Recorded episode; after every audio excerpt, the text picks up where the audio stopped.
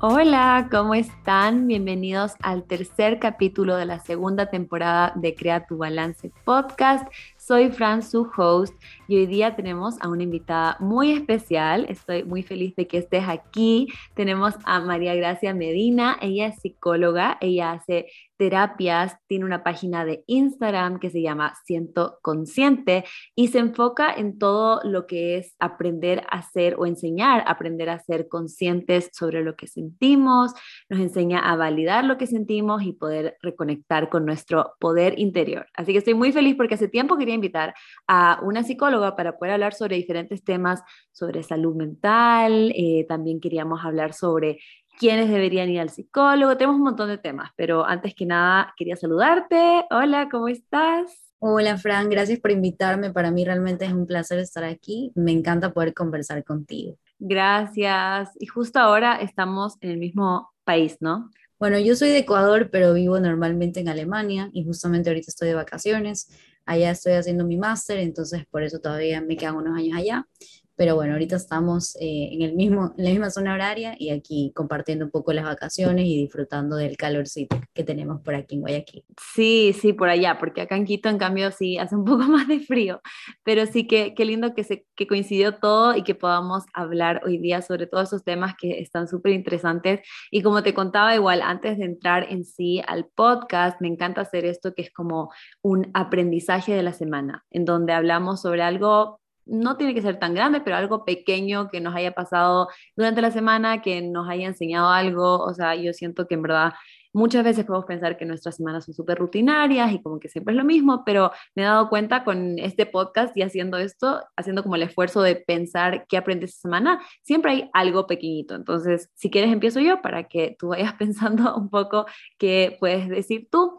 Pero para mí, esta semana creo que me he dado cuenta de lo importante que es separar el tiempo para nuestros amigos o seres queridos. O sea, creo que me pasaba mucho que sentía que estaba full, tenía mucho trabajo, mucho estudio, muchas cosas y como que decía, no, mejor mejor me quedo haciendo esto o trabajando en vez de salir a tomar un café con alguna amiga o en vez de hacer un Zoom con alguna amiga que no he visto hace tiempo que no vive acá.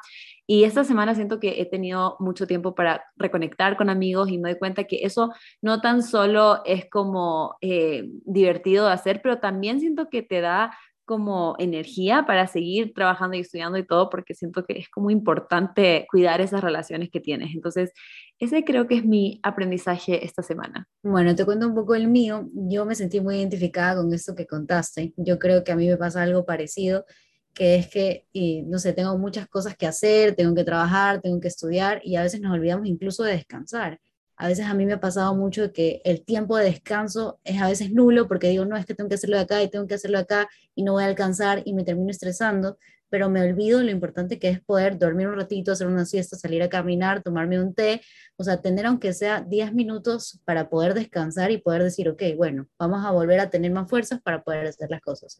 Creo que es algo que he podido también aprender y sobre todo el tema de no tenerlo que controlarlo todo, que a veces eso es lo que nos rompe la cabeza, queremos tener todo bajo control y lo único que nos genera es más frustración. Entonces, creo que uno de los aprendizajes que cada semana sí o sí tengo es el tener que bajar las revoluciones y decir, hay cosas que no puedo controlar y eso también está bien.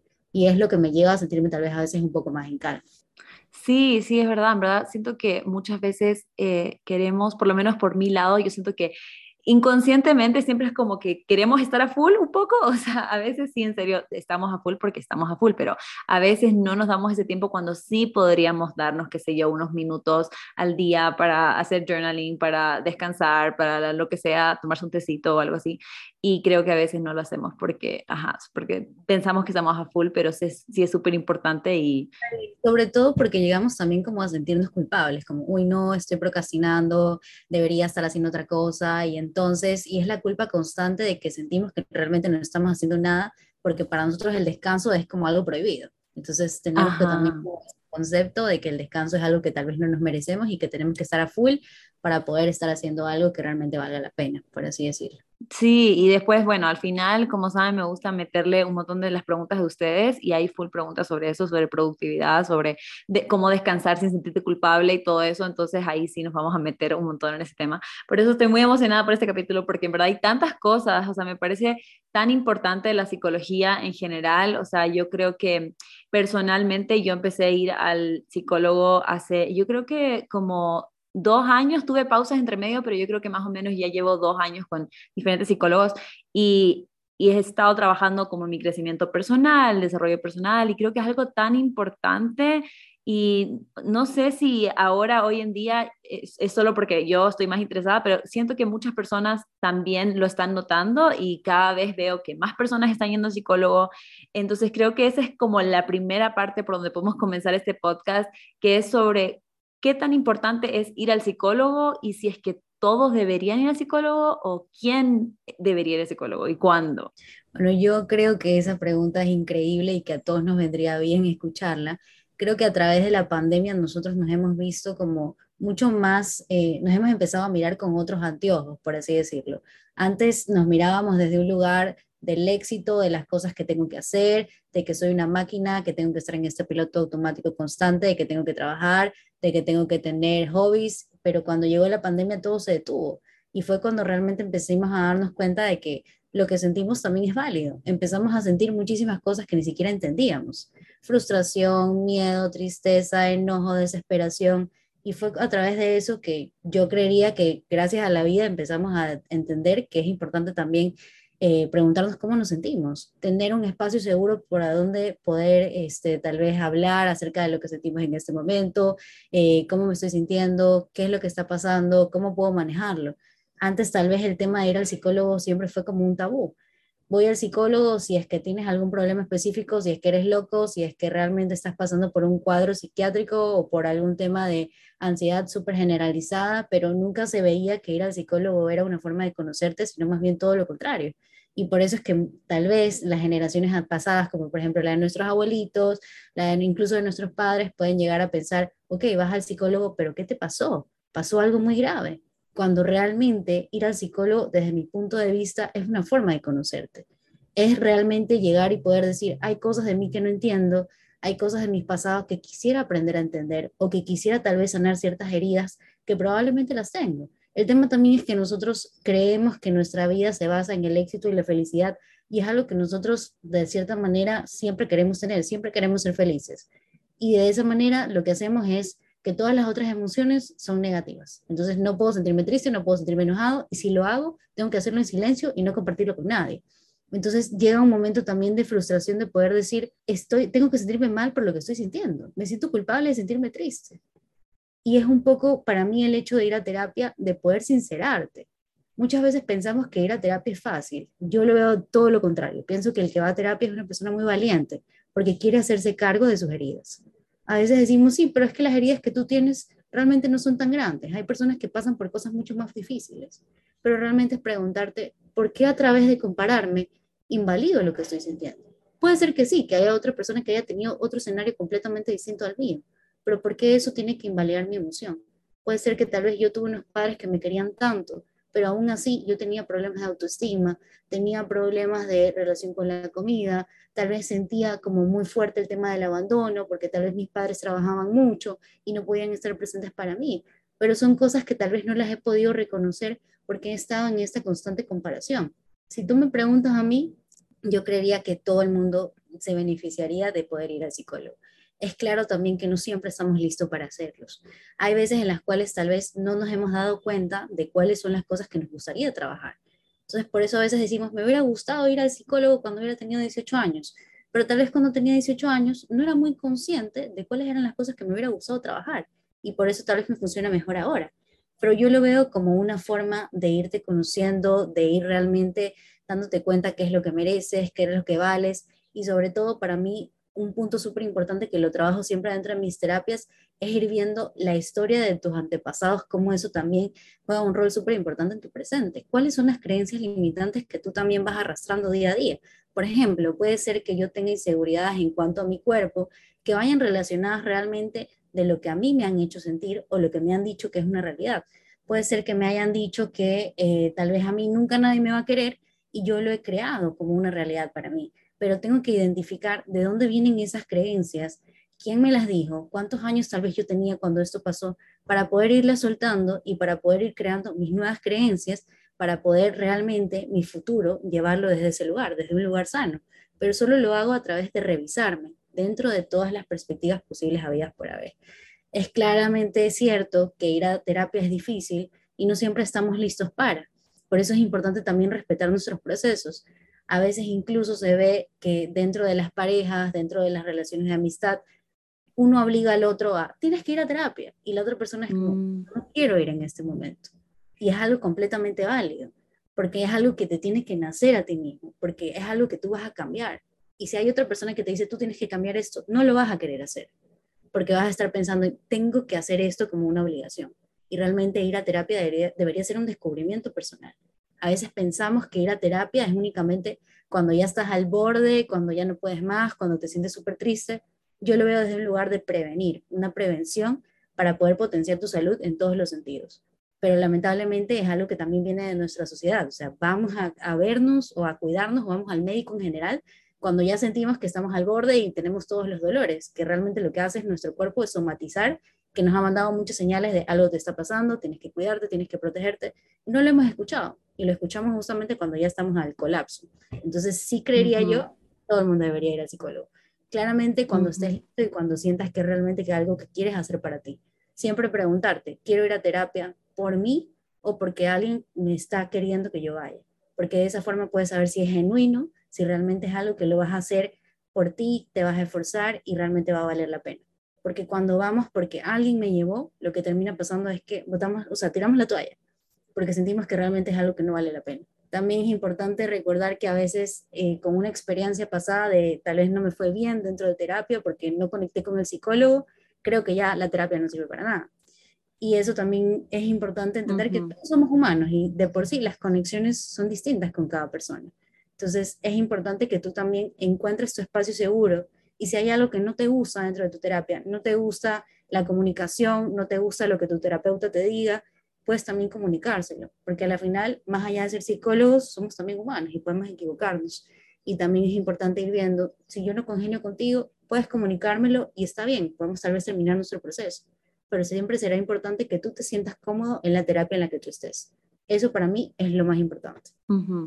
Sí, o sea, yo pensando ahora como cuándo fue la primera vez que yo fui al psicólogo, yo creo que primero sí me sentí súper rara, o sea, en el sentido de que era como, porque no tenía una razón específica, pero yo sentía que sí quería hacerlo, porque sentía que había un montón que yo podía, un montón de cosas que yo podía mejorar de mí misma, cosas que quizás no había hablado con nadie que debería hablar pero al mismo tiempo sí tenía un poco ese como miedo del que dirán, como que ni siquiera quería decirle a nadie primero que todo, porque sentía que, y eso que incluso siento que ahora es mucho más eh, normal que antes, pero creo que igual, o sea, en ese momento yo, si me preguntaban dónde estaba, yo como que, ah, no, tengo una reunión de trabajo, lo que sea, como que prefería decir otra cosa, porque sí me sentía un poco rara, y, pero sí es verdad lo que tú dices, de que, o sea, primero que todo fui sin una razón específica, fui como un poco, ajá, porque quiero ver qué pasa.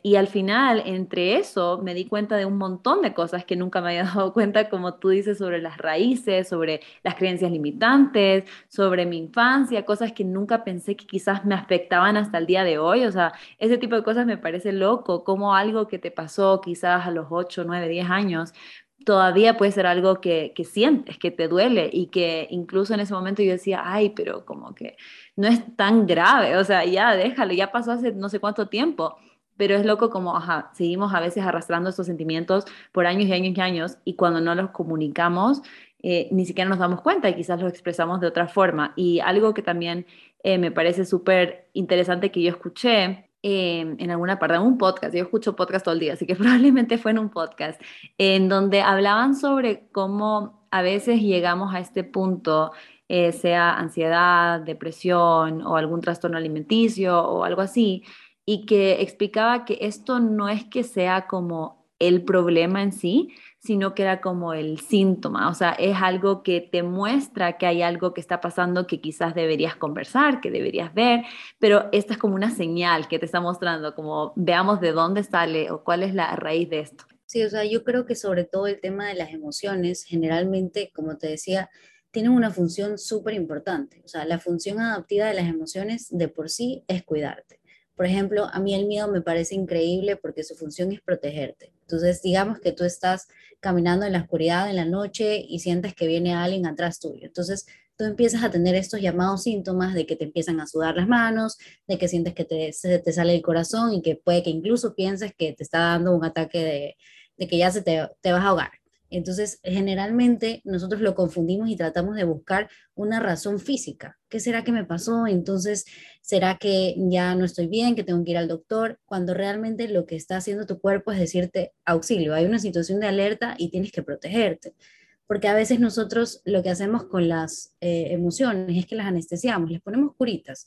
Decimos, bueno, para después, estoy triste, estoy enojada, sí, bueno, pero no importa, voy a hacer borrón y cuenta nueva, que eso es lo que nos encanta hacer y decimos, ya, bueno, se solucionó, pero realmente lo que hacemos es que todas esas emociones se vayan acumulando.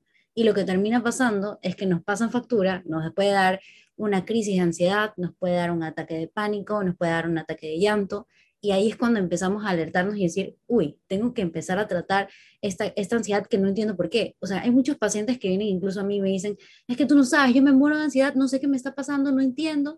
Y es como, pero ¿por qué sientes la ansiedad? ¿Qué sientes que es lo que te ha pasado? Es que no me ha pasado nada porque realmente eso es lo que piensan, o sea, que no hay una razón para sentirte de esta manera. ¿Pero por qué? Porque han anestesiado todo su historial, porque no se han dado cuenta de realmente cuáles son los hábitos que están teniendo, que no están durmiendo, que no están comiendo, que no tienen tiempo para ver a las personas que quieren, que tal vez están en un trabajo que no les gusta, que tal vez están en un momento de su vida en donde no se encuentran. O sea, muchas cosas que realmente influyen en producir, como tú lo dices, estos síntomas que tenemos también dentro de nuestro cuerpo, que a la final son señales para que podamos ver que tal vez estamos en este piloto automático constante y nos estamos olvidando de estar presentes. Muchas veces dicen, es que yo soy muy consciente y soy muy presente. Sí, es verdad, pero puede ser que tal vez lo que estás haciendo es viviendo bajo tu rutina y que te estás olvidando de cómo te estás sintiendo. Y no se trata de que todo el día tengo que estar dejando que mi emoción viva y si estoy triste quedarme eh, encerrado en mi cuarto 10 días, eh, un mes y cinco meses sin poder salir, sino más bien poder decir, ok, me estoy sintiendo de esta manera, ¿por qué lo estoy sintiendo? ¿Cómo lo siento dentro de mi cuerpo? ¿Y qué tal vez puedo hacer para sentirme mejor? Necesito pedir ayuda, necesito tal vez descansar, necesito tal vez hacer ejercicio. ¿Qué me puede ayudar a mí sentirme mejor? Y es importante poder preguntarnos constantemente cómo me estoy sintiendo. Muchas veces pensamos que lo que le funciona a otra persona nos va a funcionar a nosotros y no necesariamente va por ahí. Es poder conocerte también y poder conocer cómo tu cuerpo también te está expresando lo que no has resuelto. Yo lo veo siempre así, o sea, es nuestro cuerpo diciendo, atención, tienes que cuidarte, tienes que poner, eh, no sé, pues de tu parte, tienes que ser más disciplinado, tienes que ser más constante. El tema es que no escuchamos a nuestro cuerpo porque pensamos que, mm, ¿para qué? ¿Cómo nos va a comunicar? He escuchado muchas veces que la gente dice, es que el cuerpo no te comunica. Si yo estoy enfermo o si me duele la cabeza es porque tal vez me va a dar gripe. El tema es también entender que así como estar triste, como estar enojado, es importante igual que una gripe. O sea, hay que también tratarlo y que preguntarte qué es lo que te está pasando. Sí, y eso me parece tan interesante también el, el tema de a veces que estamos a full y ocupados, y a mí por lo menos sí me, pasó un poco eso, en el sentido de que siento que tenía tantas cosas que hacer y siempre pasaba full, que ni siquiera nos damos el tiempo un poco de reflexionar y pensar cómo nos sentimos. Porque quizás sí es como que un día me, me levanto y como que estoy un poco triste, lo que sea, pero no me doy el tiempo para sentir eso porque tengo que ir a trabajar o tengo que ir a estudiar, tengo que ir a clases o lo que sea. Entonces creo que eso también nuestras vidas que son ahora tan ocupadas y tan movidas y quizás antes de la pandemia, como tú decías, era aún más. Y ahora quizás la pandemia sí nos ayudó a pausar y darnos cuenta de estas cosas y en verdad sentir y decir, ah, pero esto vino de la nada. Pero no es que vino de la nada, sino que cuando estaba ahí quizás no le estabas escuchando porque pasabas a full ajá, pasabas haciendo otras cosas. Entonces, eso me parece súper interesante. Y también eso que me dices, yo una vez vi este diccionario emocional, no sé si has visto esto de como, ajá, como diferentes cosas que te pueden pasar en tu salud y le encuentran ese como relación emocional, que eso me pareció súper interesante. Al principio eh, como que medio lo rechazaba porque yo también, bueno, y como tú también hemos estudiado un montón de ciencia y como estas partes de lo que pasa durante, qué sé yo, una migraña o si te da un dolor de estómago o lo que sea y como que no quieres pensar que quizás hay una relación emocional, pero yo me puse a ver este diccionario y sí siento que quizás, o sea, no sé si 100%, pero sí tiene mucha relación. Sabes que justamente eh, en el libro de Louis Hay hay uno que se llama Sana tu cuerpo y te lo dice específicamente cada uno de los síntomas, el dolor de las rodillas, el dolor de la espalda y te los explica mucho acerca de cómo puede ser que te estés sintiendo, acerca del miedo, del rechazo. A mí me parece increíble también. O sea, y creo que también es como que detenernos a mirar que nosotros no solamente a veces pensamos que nuestro cuerpo es un robot y que tiene que tener esas funciones de, ok, de esta manera es si me duele la cabeza, de esta manera es si no comí. Y justamente no es así, o sea, hay momentos en los que incluso nuestro cuerpo de por sí está más cansado, está deshidratado, pero no necesariamente es porque por los procesos biológicos que normalmente conocemos, sino también en cómo tú lo estás cuidando pero nos olvidamos que nuestro cuerpo reacciona en base al cuidado que le damos. El tema es que lo dejamos abandonado muchas veces y es importante que empecemos a cuidarlo. Ajá, sí, eso me parece súper interesante y igual les dejo en el link abajito el libro que tú dices y también la información, el diccionario que yo encontré, que igual me parece súper interesante para por lo menos ver y, y, tratar de escuchar un poco más a nuestro cuerpo cuando nos está tratando de decir algo. Y creo que lo que también dijiste sobre encontrar un psicólogo que con el que te sientas cómodo es súper importante, o sea, y, creo que eso también pasa a veces hasta con nutricionista, porque tienen una, ajá, una mala experiencia con un psicólogo o con un nutricionista, pero ¿qué crees tú que sería, son las cosas como importantes para darte cuenta que eh, ese psicólogo es o no es para ti? Yo creo que una de las cosas más importantes es la confianza que tú puedas tener puede ser que a veces estamos con un psicólogo y no sentimos que le podamos contar ciertas cosas que son importantes dentro de nuestra historia. Por ejemplo, me voy a inventar. Digamos que yo tuve una relación de pareja y dentro de esta relación de pareja yo estoy trabajando en que yo tengo que ser más independiente, que no tengo que depender tanto de la otra persona y le he contado a mi psicólogo que he ido haciendo las cosas paso por paso. Ya no estoy dependiendo, me estoy distanciando, estoy teniendo más tiempo para mí, pero puede ser que incluso yo no estoy contando la verdad y que siga también, no sé, como ligada a esta relación, pero me da vergüenza contarle a mi psicólogo que tal vez estoy fallando. El tema es que a veces pensamos dentro de eh, tener terapia que nosotros si llegamos a hacer una cosa o no la hacemos, estamos fallando. Es decir, si mi psicóloga me recomendó eh, que me dedique más tiempo a hacer ejercicio, pero no hice el ejercicio, yo siento que ya le fallé y que ya simplemente no voy a poder hacer las cosas bien pero es importante poder comunicarlo. Si yo siento que a mi psicólogo no le puedo comunicar que no hice ejercicio, que no tuve tiempo para mí, que no descansé, tal vez es una pista de que no estoy teniendo una relación o un espacio seguro con mi psicólogo, porque debería ser tu espacio seguro. Puede ser también, ah, para mí, una de las cosas más importantes es que no te juzguen. Si un psicólogo viene y te dice, ay, pero estás exagerando, me ha pasado siendo psicólogo y yendo a terapia, que te digan, ¿sabes qué? O sea, yo creo que lo tuyo no es para tanto, hay problemas más grandes, es como auxilio. Tú estás aquí para poder validarme y no para decirme que realmente yo estoy exagerando por lo que está pasando. Incluso he escuchado también de abusos sexuales que las personas van y cuentan su experiencia y los psicólogos les dicen, es que tú causaste esto, es que te pasó porque realmente tú hiciste las cosas correspondientes para, ¿por qué no saliste de esa relación tóxica? ¿Por qué lo de acá? Entonces, mucho ojo cuando realmente sientes que te están juzgando, porque realmente la terapia debería ser ese espacio seguro donde tú puedas desnudarte, por así decirlo, y que te vean sin filtros. Poder sentirte seguro, sentirte en confianza y sentirte sobre todo protegido, porque para eso vas ahí. Sí, eso es súper importante. Creo que si es que tuviste alguna experiencia que no fue la mejor, eh, creo que también es importante darte esa segunda oportunidad y saber que no todos van, a ser iguales. Quizás eh, algo que no sé si tú crees, pero quizás algo que me ayuda a mí fue como recomendaciones de otras personas. Eh, o también ahora que todo el mundo tiene Instagram, meterte un poco a las redes sociales y ver el contenido que publica esta psicóloga eh, y, o psicólogo y, ver si resuena contigo y tratar de probar y, solo tener siempre en mente que si no funciona, no se siente cómodo, siempre puedes cambiar y no significa que todas las terapias van a ser iguales. Claro, o sea, a mí me parece perfecto eso de poder cambiar. O sea, yo te digo, en mi vida creo que he tenido unos cinco psicólogos y me ha ido súper bien con algunos. En algún momento he tenido que cerrar ese capítulo y conseguir uno nuevo. Y creo que también nos da miedo conseguir uno nuevo. Y eso creo que es algo que probablemente a muchos les pasan y por eso nos detenemos y decimos, ya se acabó terapia, ya no quiero volver a empezar porque no quiero volver a abrir mis heridas. Ya lo hice en algún momento y qué dolor volver a hacerlo. Pero es nuevamente preguntarte, ¿para qué vas a terapia? Para estar bien contigo mismo. Entonces, si realmente tu propósito o tu, o sea, tu, tu, principal objetivo siempre será cuidarte, no importa los baches que haya o no importa las montañas que tengas que subir. Lo importante es que también puedas buscar ese espacio que sea importante para ti.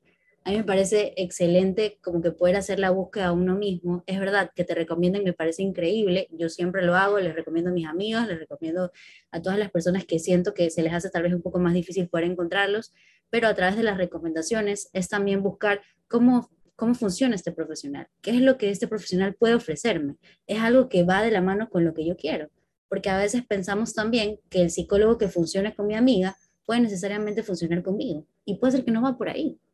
Puedes escribirle un mensaje, a mí me parece que eso es excelente, escribirle o darle una llamada o preguntarle cuál es tu página de Instagram para poder buscar y ver los videos y poder saber si es que realmente eso hace clic contigo o no lo hace porque tal vez es la mejor forma de saber si es una persona que va de la mano con los principios que tú tienes o con la conexión que tal vez tú quieras. Hay personas que tal vez les gusta más eh, la gente más joven o hay personas que más bien todo lo contrario, que necesitan que sean personas mayores. Entonces es súper importante saber qué es lo que tú necesitas para poder estar cómodo dentro de esta terapia. Igual como pasa con los nutricionistas. A veces hay personas que dicen, yo necesito que sea hombre, necesito que sea mujer, necesito que tenga tanta experiencia, necesita que tenga este enfoque. Por ejemplo, a mí con los nutricionistas me pasa que mi regla número uno es que se olvidan de esta creencia de las dietas y de lo del peso, sino que lo vean mucho más allá. Entonces puede ser que haya personas que más bien quieren que sí o sí haya la creencia de la dieta o que haya también el tema de que tienen que pesarte sí o sí. Más bien yo lo veo desde un lugar de no puedo meterme dentro de estos aspectos porque siento que tal vez me va a generar mucha ansiedad. Entonces, es un poco importante también saber qué es lo que tú necesitas y qué es lo que también estás buscando. Ajá. Y en el tema de psicología yo he escuchado que hay también diferentes tipos de psicología, o sea, que hay diferentes eh, formas de las terapias. Entonces creo que también eso es importante mencionar porque a mí sí me pasó que yo también he tenido diferentes experiencias y no es solamente la persona, pero también cuál es su estilo porque no sé cómo, cuáles eran los nombres, no me acuerdo si cognitivo, creo, no sé. No, tenemos ciertos enfoques, por ejemplo, tenemos el psicoanálisis, que es el famoso de Freud, tenemos también el cognitivo conductual. A mí los que más me gustan y los que yo tengo dentro de mi práctica profesional es el cognitivo conductual, el gestalt, que vendría a ser de la mano como poder vivir tu presente, eh, porque creo que estos son súper importantes porque en el cognitivo conductual tratas tú también de ver a través de su conducta cómo la persona puede reforzar esta conducta, cómo puede mejorarla y cómo puede ir viendo también a través de los hábitos, cómo puede también mejorarse no solamente a través de lo que hace día a día, sino ir revisando como que todas las conductas que has tenido a lo largo del tiempo para poder tener como un mejor balance. Me parece también que el tema del mindfulness es increíble porque te ayuda también como que a estar en tu presente, a poder ir viendo, eh, separar el ser y el hacer, como poder concentrarte en qué es lo que estás sintiendo en este momento, eh, qué tengo que enfocarme, cómo puedo cuidarme, todo lo que tengo que hacer en el hoy. Y cuando mezclas realmente poder revisar tu pasado y poder revisar tu presente, es cuando realmente puedes tener los mejores objetivos. ¿Por qué? Porque mucha gente cree que a veces solamente en el concentrarme en el presente como tal, ya resolví todo. Pero, y todas las heridas que tienes atrás, toda esa maleta emocional que también tienes que cargar. Entonces, es importante también ir viendo como que todas las fases para poder también eh, tener un mejor resultado realmente. Y algo que me dio como curiosidad por lo que había dicho antes, y en verdad no se aplica tanto a mí, pero quizás a alguien que esté escuchando le parezca interesante, el tema de que, ¿qué pasa si estoy con una pareja, sea tu novio, tu esposo, esposa, quien sea, y tú sientes que, que les haría bien una relación, una, una sesión, una terapia de pareja, pero quizás la otra persona no está convencida o no quiere? ¿Qué, qué recomiendas en ese tipo de situaciones o cómo se haría ahí? Bueno, yo siempre recomiendo que en el tema de las parejas, cuando tú quieres ir a terapia o cuando quieres ir a una terapia de pareja y el otro no quiere, es importante también respetar su proceso. ¿Por qué? Porque si lo hacemos desde un lugar de tienes que ir o si no te dejo, lo que va a terminar pasando es que la otra persona lo va a ver como una amenaza y va a querer ir solamente para no perderte. Entonces, realmente no va a ser desde un lugar de, ¿sabes qué? Sí, qué lindo, quiero trabajar en nuestra relación, hagamos todo lo que tengamos que hacer, sino que es a través de las amenazas que realmente no generan nada bueno. Y lo que va a pasar es que esta persona va a querer las soluciones para allá. Necesito saber qué es lo que tengo que hacer para que la relación funcione y para que mi pareja no me abandone. Lo mismo pasa cuando le decimos, si tú no vas a terapia, yo ya no sé qué voy a hacer contigo. ¿Por qué? Porque inconscientemente le estás diciendo que la relación se basa en esa decisión. Entonces, es como poner a una persona literalmente contra la pared. O sea, son cosas que realmente no deberíamos hacer, porque el hecho de ir a terapia debe ser algo que a uno le nazca. Lo que yo puedo hacer es como dar una sugerencia. Mira, yo eh, considero que me gustaría que puedas ir a terapia o considero que sería chévere si vamos juntos porque creo que hay cosas que podemos trabajar. Eh, la idea es que nuestra relación se pueda seguir fortaleciendo, pero irlo haciendo como, como un canal, como que lanzar la semillita y que se vaya sembrando, pero no desde una imposición, sino desde una recomendación. Hay cosas que podemos trabajar. Y si la persona se ve como que, mm, como que duda, tal vez lo que puedo empezar a hacer son ciertos ejercicios. Si yo voy a terapia, por ejemplo, y quisiera que mi pareja pueda tener este tipo de ejercicios, puedo preguntarle a mi psicólogo, ¿qué ejercicios me puedes recomendar para que podamos empezar a hacer? Para que de cierta manera tú vayas educando también a tu pareja y en algún momento vaya viendo si esto es algo que está listo para hacer, hacer, para hacer o no. Porque puede ser que tal vez a través de estas herramientas o ejercicios de terapia mi pareja puede decir, bueno, al final no ha sido tan, tan mal como yo lo pensé. Mm, tal vez sí puedo darme la oportunidad, tal vez puede ser que sí, la terapia de pareja me pueda ayudar. Entonces, son cosas súper importantes que tal vez podríamos empezar a implementar. Ajá. Y eso me parece también tan interesante, esa relación que hay entre psicología y nutrición, porque, o sea, esto que me dices, creo que también se aplica mucho a, la nutrición, o sea, si alguien te obliga y te dice como que tienes que empezar a comer más saludable o tienes que dejar de comer dulces o azúcar o bla, bla, como que cuando alguien te dice que lo hagas y no es algo que nace de ti, es muy difícil uno que lo hagas y otro que se mantenga. O sea, quizás lo haces un ratito y después ya, chao, porque no es algo que nació de ti. Entonces eso me parece súper interesante que en general hay tantas cosas que se parecen entre la psicología y nutrición y creo que eso también es un tema que, que, quiero hablar contigo porque justo me contabas que estabas haciendo una certificación eh, sobre este tema de la relación entre la psicología y la alimentación porque sí se relaciona demasiado, o sea, eh, a, diario yo veo en redes sociales también como hay diferentes temas sobre cómo la comida no es tan como blanco y negro, como que es solo así como, bueno, solo necesitas esto para nutrirte, para comer y ya, pero que también hay muchas emociones que se relacionan con el alimento. Sí, yo creo que realmente lo que a nosotros nos ha complicado la vida, por así decirlo, son las etiquetas, porque generalmente cuando venimos de desde estas etiquetas de que hay los alimentos malos y los alimentos buenos, es cuando empezamos a tener estos sentimientos de culpa o de este condicionamiento de que estoy haciendo las cosas malas. Creo que incluso dentro de esta típica palabra que escuchamos siempre, vamos a hacer mi cheat meal, qué es lo que voy a comer, ya de por sí tienes esa palabra de la comida culpa. O sea, ¿por qué la comida debería darte culpa? Creo que también es un poco poder entender que los alimentos están para ser disfrutados Así como una dona y como una manzana me gustan, puedo comérmelas en el momento en el que tal vez yo crea oportuno.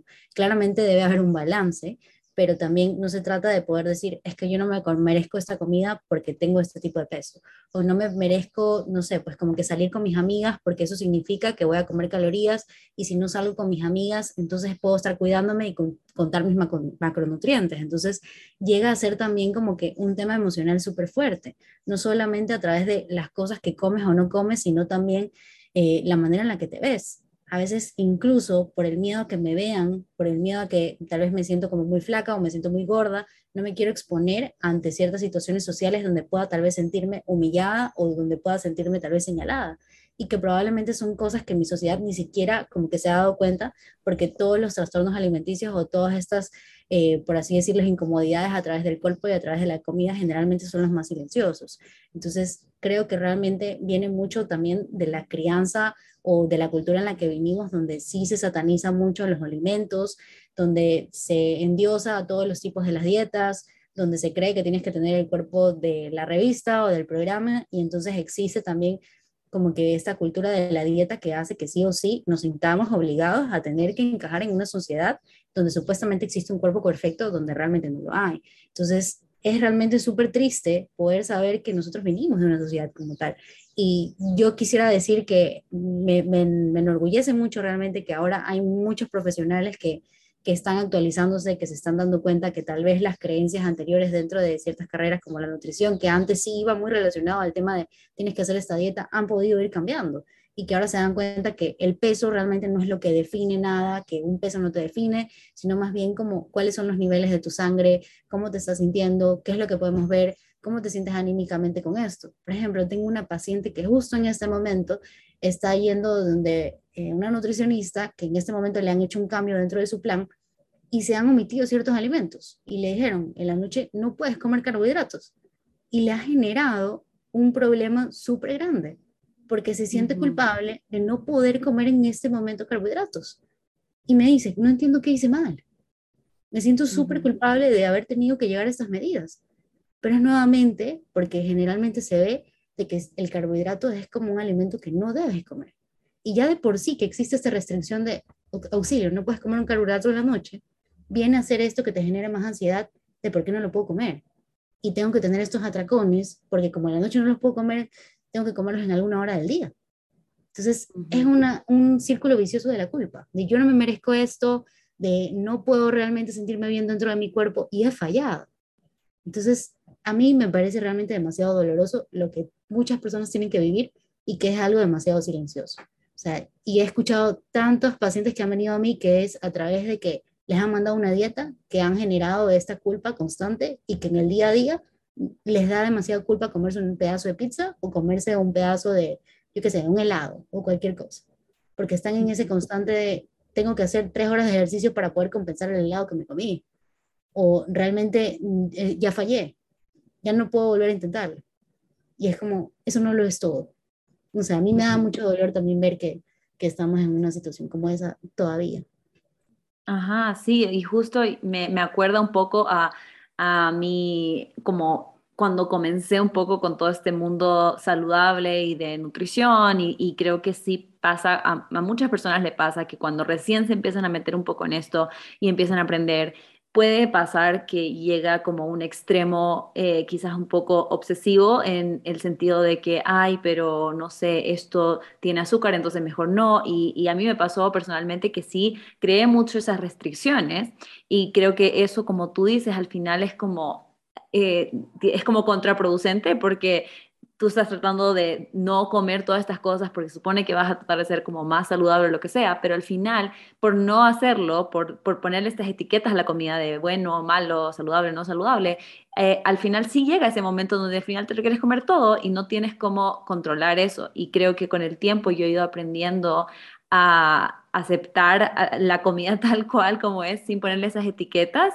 Y es loco como en serio después eh, empiezas, aprendes a escuchar a tu cuerpo y aprendes a, a, como sintonizar esas señales y a escuchar esas señales de hambre, de saciedad eh, y, darte cuenta de que sí, a veces se me antoja una galleta, bueno, me la voy a comer y no pasa nada, sigo con mi, con mi día.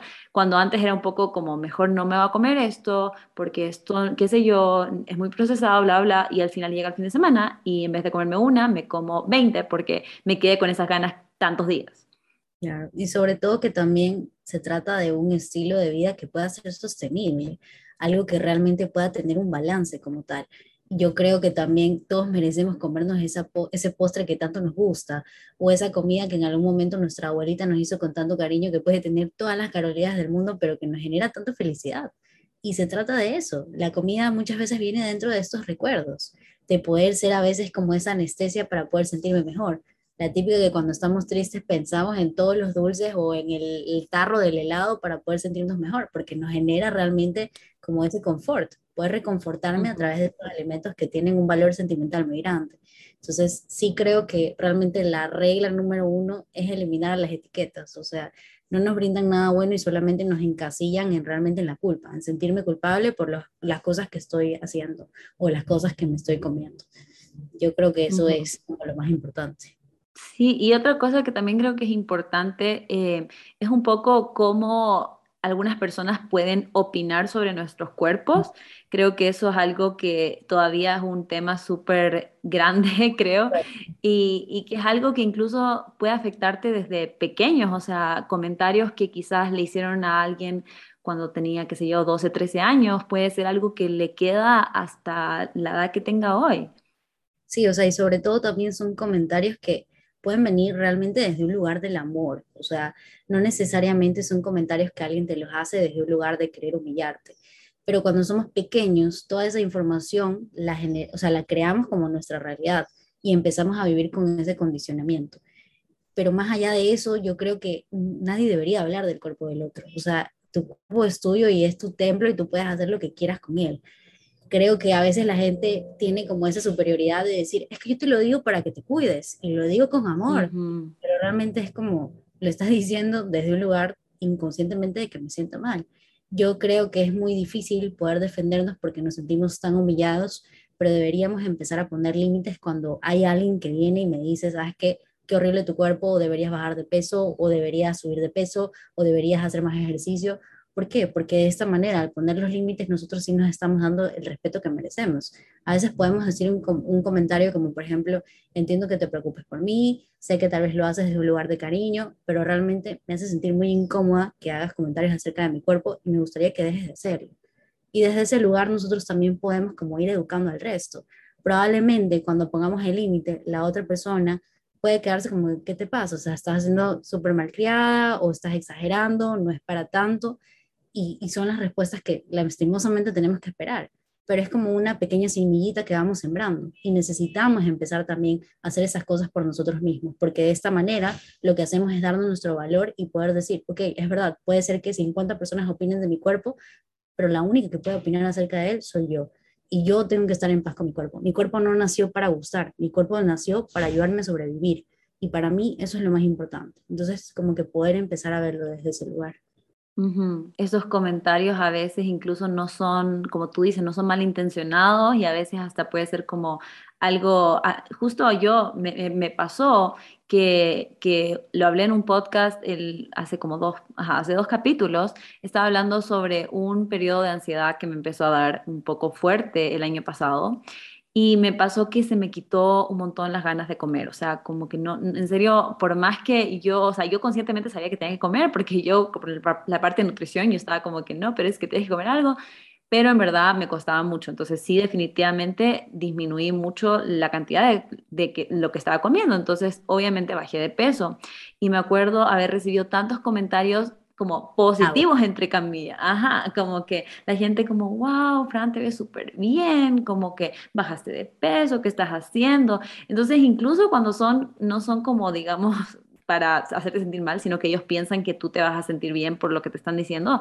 no tienen idea, porque obviamente yo me pongo a pensar, bueno, entonces, o sea, ahora que literal me encantaría tener ganas de comer, pero no tengo ganas de comer y estoy bajando de peso, me dicen que me veo mejor, o sea, como, ajá, al final en verdad no importa si es algo que tú piensas que es bueno o malo, en general no, nadie debería opinar sobre tu cuerpo y punto. O sea, y el tema es también que tú nunca sabes cuál es la batalla que la otra persona está pasando, porque puede ser que para ti que una persona esté flaca sea lo mejor que puede pasar, pero puede ser que esta persona está luchando con una anorexia y que quiere realmente subir de peso y no puede. Y tú a través de esos comentarios le estás reafirmando que realmente no se ve bien. Entonces, yo considero que eso de comentar el cuerpo de alguien es algo que tenemos que parar. O sea, realmente no sabemos el dolor que le podemos crear a la otra persona a través de un simple comentario. Es simplemente poder cambiar el discurso y poder decir, qué bien que te ves, qué linda que estás. O poder decir, me gusta tu pelo, me gusta la ropa que te estás poniendo, te queda muy linda. Son comentarios que pueden ser muy positivos. O podemos decir, ¿sabes qué? Me encanta que hoy día te veo súper feliz, te veo súper alegre o sea, son comentarios que realmente son mucho más significativos y que no nos cuesta decirlos. Entonces es un poco también cambiar el discurso, cambiar el chip. Ajá. Sí, sí, exacto, cambiar el chip porque creo que hay tantas cosas más importantes de nosotros, no solo físicos, digamos, no solo de nuestro cuerpo, de cómo se ve, de puede ser nuestras pasiones, lo que nos gusta hacer, nuestro trabajo, nuestro estudio, y hay tantas cosas que si quieres comentar puedes preguntar sobre eso un poco y, conversar más con la persona y saber cómo está la persona, porque creo que al final a veces, aunque no querramos hacer estos comentarios, estamos un poco acostumbrados de, de, escucharlos o a veces de los familiares y creo que esto también fue un tema un poco en Navidad que yo escuchaba de que como que la gente no quiere verse con su familia porque no la visto hace tanto tiempo y van a decir algún comentario de eso. Entonces tratar de ya desde ahora eh, ponernos a pensar un poco en eso y tratar de darnos cuenta si es que quizás nosotros hemos hecho alguno de esos comentarios, reflexionar un poco y tratar de no, no seguir haciéndolos y así creo que se va a ir cambiando de a poco. Y si te llegan esos comentarios, ¿qué, qué sería como un consejo para ti, bueno, poner los límites, pero como para que no te afecte, porque siento que eso a mí también me costaría un montón, como, ¿cómo hago para, para, que, para decir, bueno, lo que ella dijo no importa, o voy a tratar de que no me influya? O sea, para mí es súper importante preguntarte por qué este comentario te hace tanto dolor. ¿Por qué me duele que alguien me diga que estoy flaca, que estoy gorda, que mi cuerpo no está bien?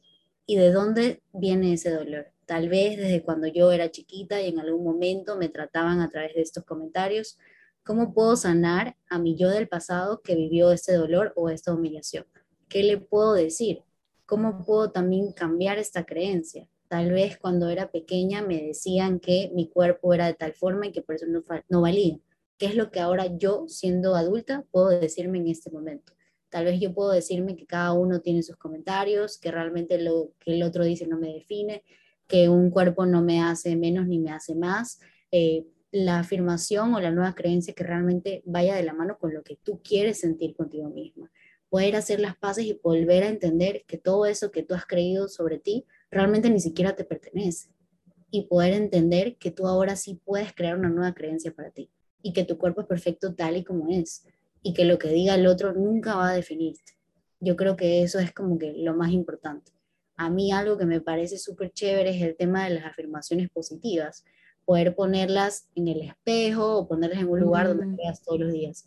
Y si el tema de tu cuerpo es algo que te duele, que te cuesta, ¿cómo puedo después decírtelo día a día de que tu cuerpo es perfecto, de tu cuerpo es lindo tal y como es? Escribirlo en una frase, ponerlo en un post-it y pegarlo y todos los días leerlo. Porque de esa manera tú también te vas educando a ti misma y vas también reafirmando tu diálogo interior para hacerlo desde un lugar muy positivo y, creo que también sirve eh, hacer como un poco estas acciones, no sé si es un concepto que creo que se está utilizando un montón hoy en día, que es el amor propio, y como que tratar de reforzar el amor propio, tratar de hacer cosas que te ayudan, eh, y no sé si tú tienes algunos consejos de cómo se puede hacer esto aparte, digamos, de cuidar tu salud mental, ir al psicólogo, tener estas afirmaciones positivas. ¿Hay más cosas que se puede hacer como para reforzar este amor propio? A mí me encanta el tema del amor propio. Yo creo que es muy bonito reafirmarlo siempre. Ejercicios que a mí me, me gustan y que los pongo siempre en práctico, incluso yo, es hacer las cartas, cartas que te puedes hacer a ti mismo. Una carta de agradecimiento por todos los momentos lindos que has vivido, eh, tal vez una lista de los logros que has tenido, que no necesariamente vienen de los logros profesionales o académicos, sino qué increíble que hoy pude poner un límite, qué increíble que hoy pude descansar, como para ir viendo todo el tiempo de que eres muy capaz, porque a veces nos enfocamos solamente en lo malo y nos olvidamos que tenemos mm. muchas cosas que realmente son buenas. Otro ejercicio que me encanta es el tema de identificar tus roles. ¿Cómo eres tú como hija? ¿Cómo eres tú como amiga? ¿Cómo eres tú como madre, como hermana, como lo que sea? Y poder darte cuenta cuáles son las cualidades que tú sientes que realmente te hacen ser tan especial como eres. Y si se te hace un poco más difícil, es poder preguntarle a esa amiga que tanto quieres, oye, ¿qué es lo que más te gusta de mí? Y digamos que esa amiga te dice que eres incondicional, eh, que eres muy paciente, que sabes escuchar, que siempre estás ahí. Entonces, poder tener, como por así decirlo, tu cuadernito con todas estas cosas que te hacen especial y que las otras personas admiran de ti. Entonces, es como un refuerzo, como verlo constantemente para poder recordar quién eres. Hay otro ejercicio que me gusta mucho, que es mirarte al espejo, abrazarte 10 segundos, 15 segundos y poder decir, estoy a salvo, me quiero, me acepto, me perdono, quiero hacer las paces conmigo mismo. Puedes decirte las frases y las afirmaciones que tú quieras, pero a veces se nos hace como un poco raro, incluso pensar, me voy a abrazar a mí misma, qué incómodo que puede ser, pero el abrazo que muchas veces buscamos en los otros y que realmente tenemos que empezar a dárnoslo a nosotros mismos.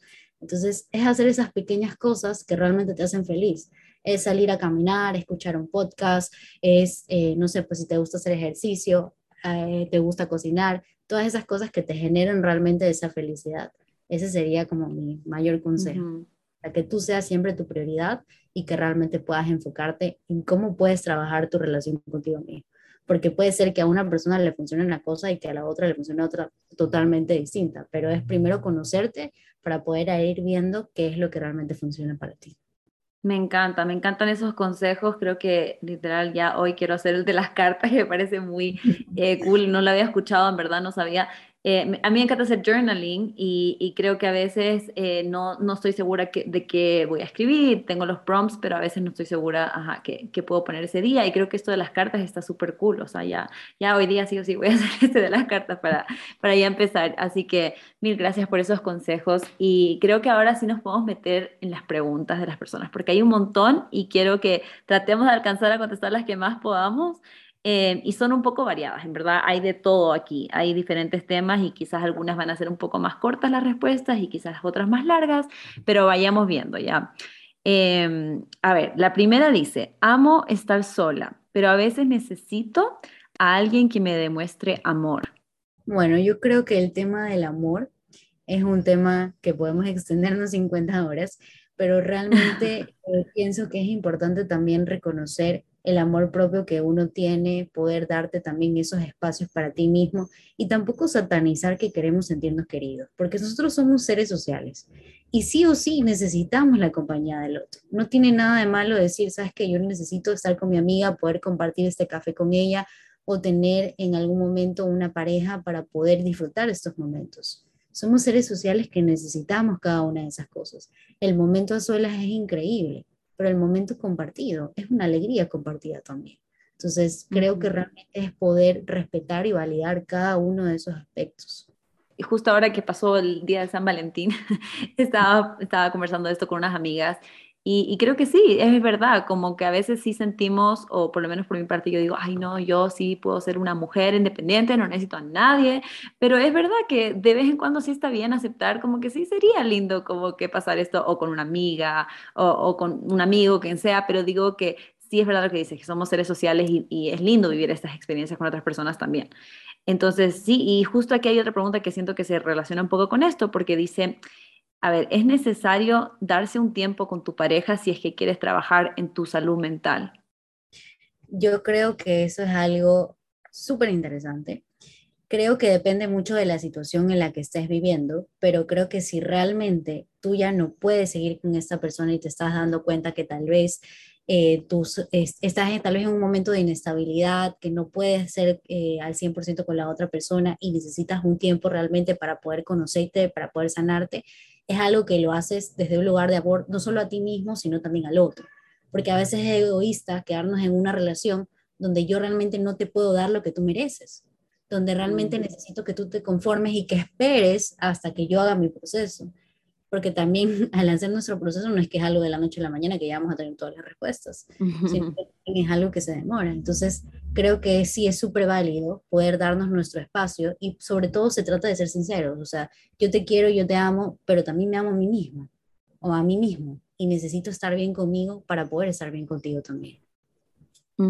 Sí, o sea, siento que eso es, es, difícil, pero creo que es verdad, o sea, al final es como eso que siempre escuchamos de eh, primero tienes que quererte a ti para, para poder luego estar en una relación y querer a alguien más. Entonces creo que sí es algo súper importante.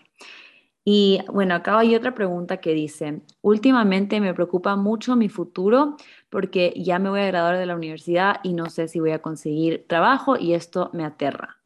Bueno, yo creo que eso es algo que a todos nos pasa.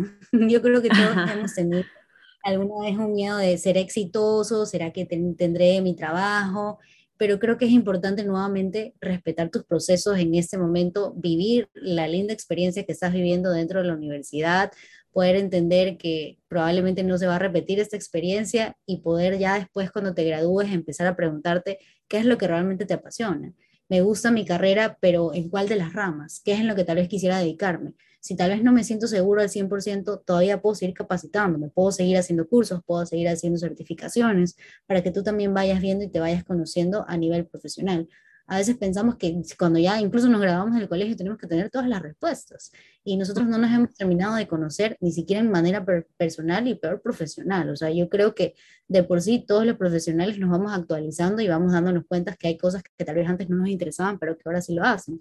Entonces es un poco de entender que el miedo es también natural es importante que también el miedo esté ahí, porque es la forma en que puedes impulsarte a realmente ser tu mejor versión, pero que no se convierta en un miedo que te paralice, sino más bien un miedo que te ayude a revisar qué cosas sí puedes trabajar, cuáles son tal vez tus debilidades, cuáles son tus fortalezas y cómo también puedes empezar a sentirte un poco más seguro de ti mismo, porque tal vez si tienes un miedo que puede ser paralizador en base a que no vas a lograr las cosas que quieres, es porque tal vez no te sientes seguro contigo mismo, más allá de realmente si te va a ir bien o no dentro del trabajo. Ajá, si hay cosas en las que ya puedes empezar a, trabajar, a investigar, a ver, a hablar con personas que quizás estén trabajando en lo que a ti te gustaría trabajar.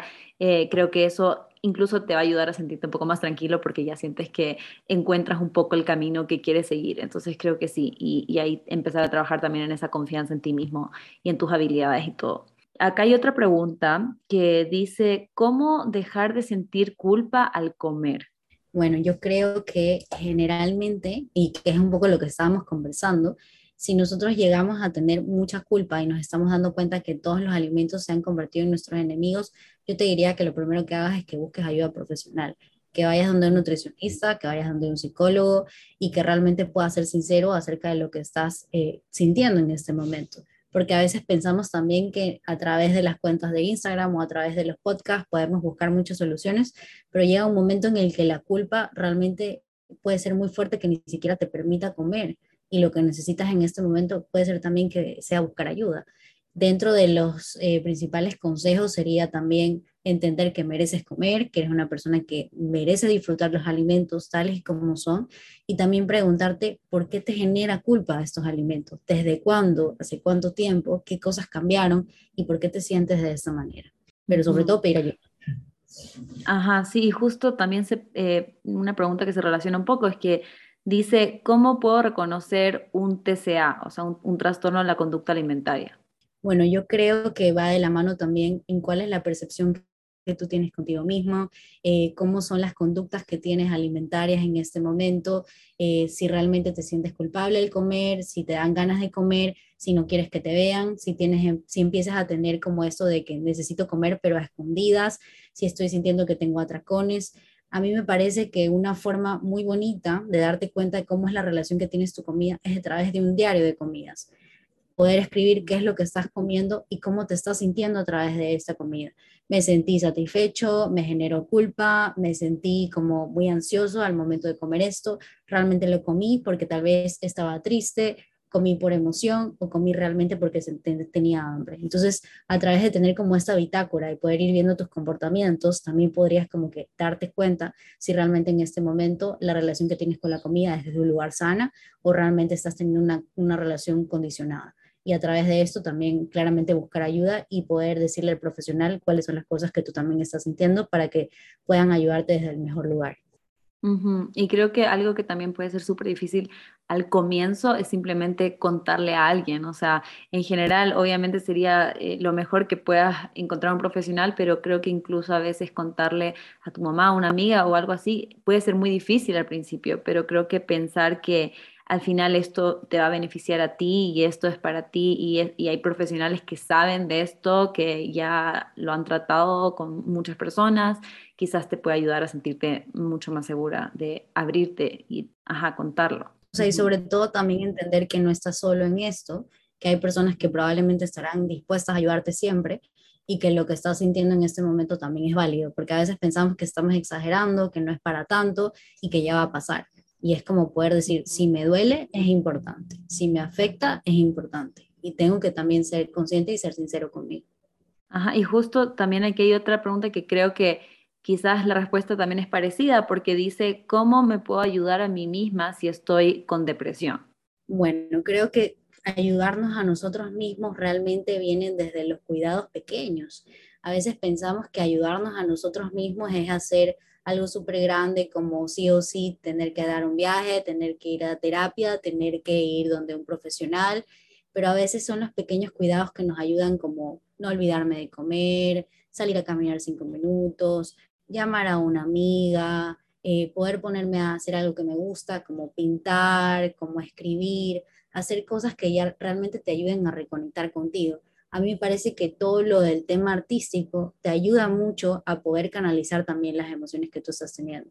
Por ejemplo, a ti como Frank, que te encanta escribir, o sea, yo creo que escribir es la forma que nos ayuda como a liberar todas las caras que podemos estar teniendo. Dentro del arte también, o sea, de pintar, de dibujar, es como una forma de poder ir canalizando. A mí algo que me gusta mucho es el tema del collage, porque cuando estamos mm. recortando, cuando estamos pegando, es como esa metáfora que nosotros tenemos de deconstruirnos y volver a construir. Entonces, es también como buscar pequeñas herramientas que realmente puedan ayudarte. Em, acá hay otra pregunta que dice, ¿qué hago para levantar mis ánimos y evitar las crisis de ansiedad? Bueno, yo creo que va un poco similar, o sea, creo que por ejemplo con el tema de la ansiedad, a mí me funciona mucho el tema de la respiración. Ser consciente de tu respiración, no necesariamente tiene que ser, eh, ser experto respirando o meditando, pero darte un tiempo. Y, por ejemplo, hay una que me encanta, que es la respiración 478, que inhalas en tiempos de 4, mantienes el aire en tiempos de 7 y exhalas en tiempos de 8. Y eso lo repites cuatro veces para que puedas estar también como un poco más calmado investigar acerca de las respiraciones, escuchar meditaciones. A mí las meditaciones también me ayudan mucho. A veces no podemos concentrarnos y queremos sí o sí estar súper metidos dentro de la meditación, pero se trata simplemente del hecho de intentarlo, o sea, de poder hacer el momento, de cerrar los ojos, de buscar, tratar de buscar un momento de calma. Generalmente cuando estamos muy ansiosos lo que necesitamos es momentos de calma que no siempre los conseguimos. Es poder también darme un baño, poder lavarme la cara, eh, poder tal vez eh, hacer movimientos eh, con mi cuerpo. Hay un movimiento chévere que es tensar y relajar tus músculos, entonces los tensas por 10 segundos y los vas relajando por 15 segundos y que lo puedas hacer con cualquier parte de tu cuerpo y es chévere si por ejemplo estoy sintiendo la ansiedad dentro de mi espalda, poder tensar mi espalda y poder, poder volver a relajar. Entonces es un poco también de buscar las herramientas que puedan funcionarte en este momento, pero también entender que no necesariamente la ansiedad sí o sí se va a ir en ese momento como tal. Es preguntarte por qué está apareciendo, qué me está tratando de decir y qué tal vez puedo hacer para cuidarme un poco más.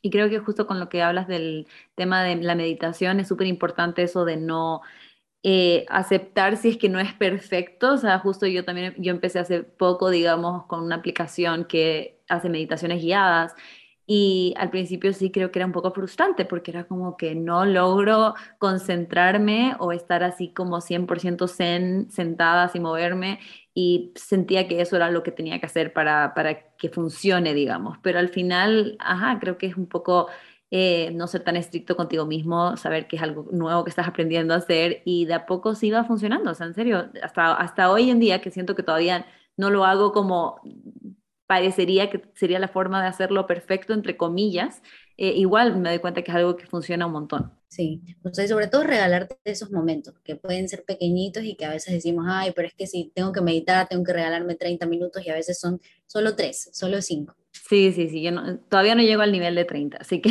pero creo que sí, con unos minutos, en verdad que funciona súper bien.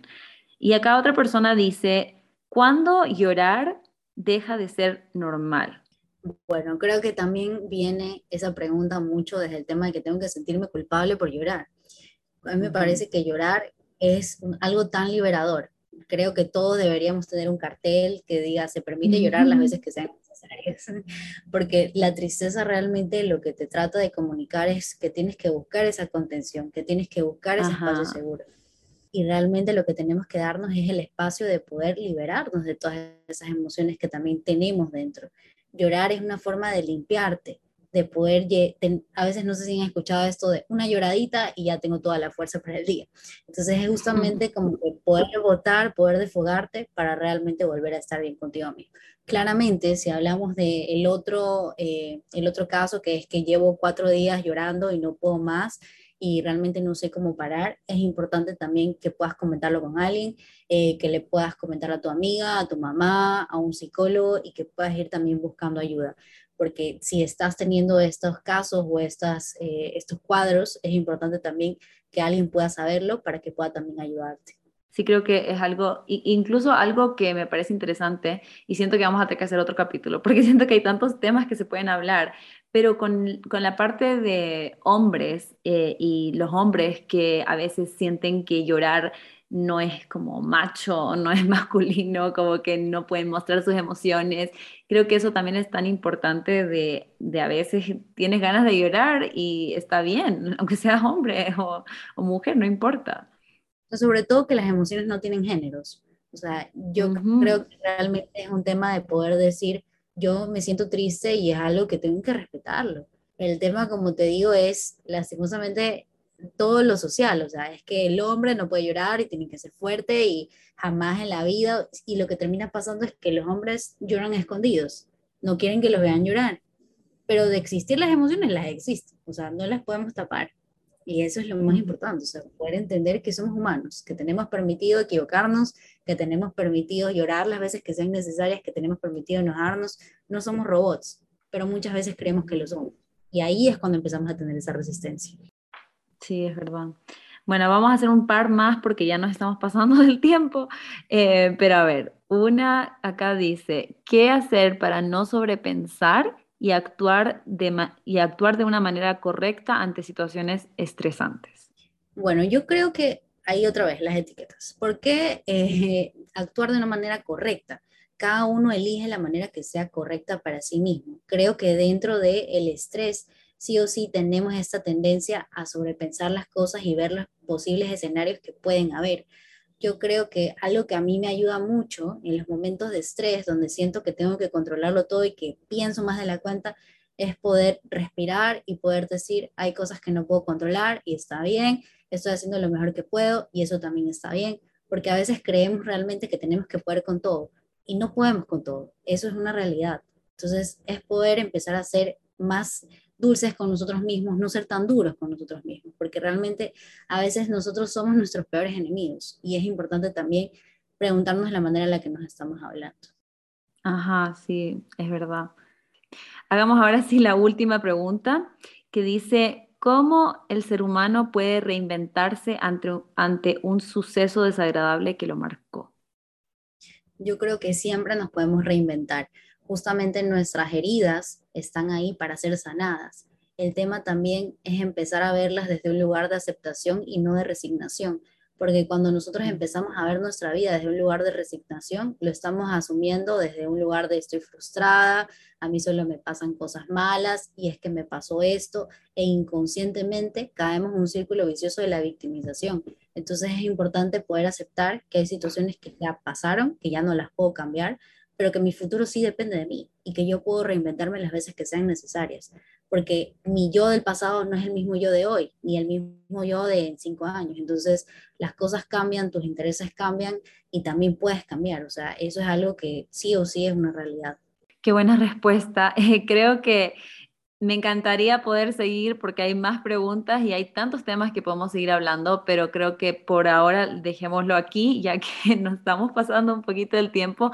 Pero mil gracias por estar aquí. En verdad, María Gracia, creo que todos los, los temas que tocamos son súper importantes. Creo que todos se llevan aquí unos aprendizajes súper buenos.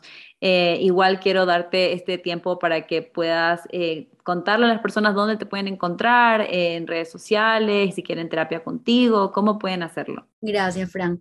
Bueno, sí, me pueden encontrar en Instagram como Siento Consciente. Ahí también está un link donde me pueden escribir directamente WhatsApp.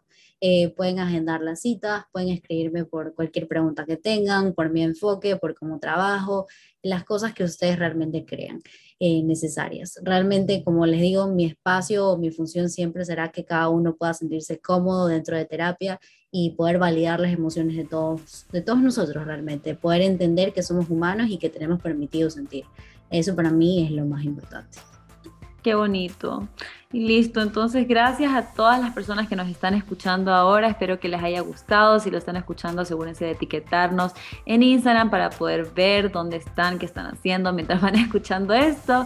Y nos vemos en el siguiente capítulo el próximo lunes. Bye.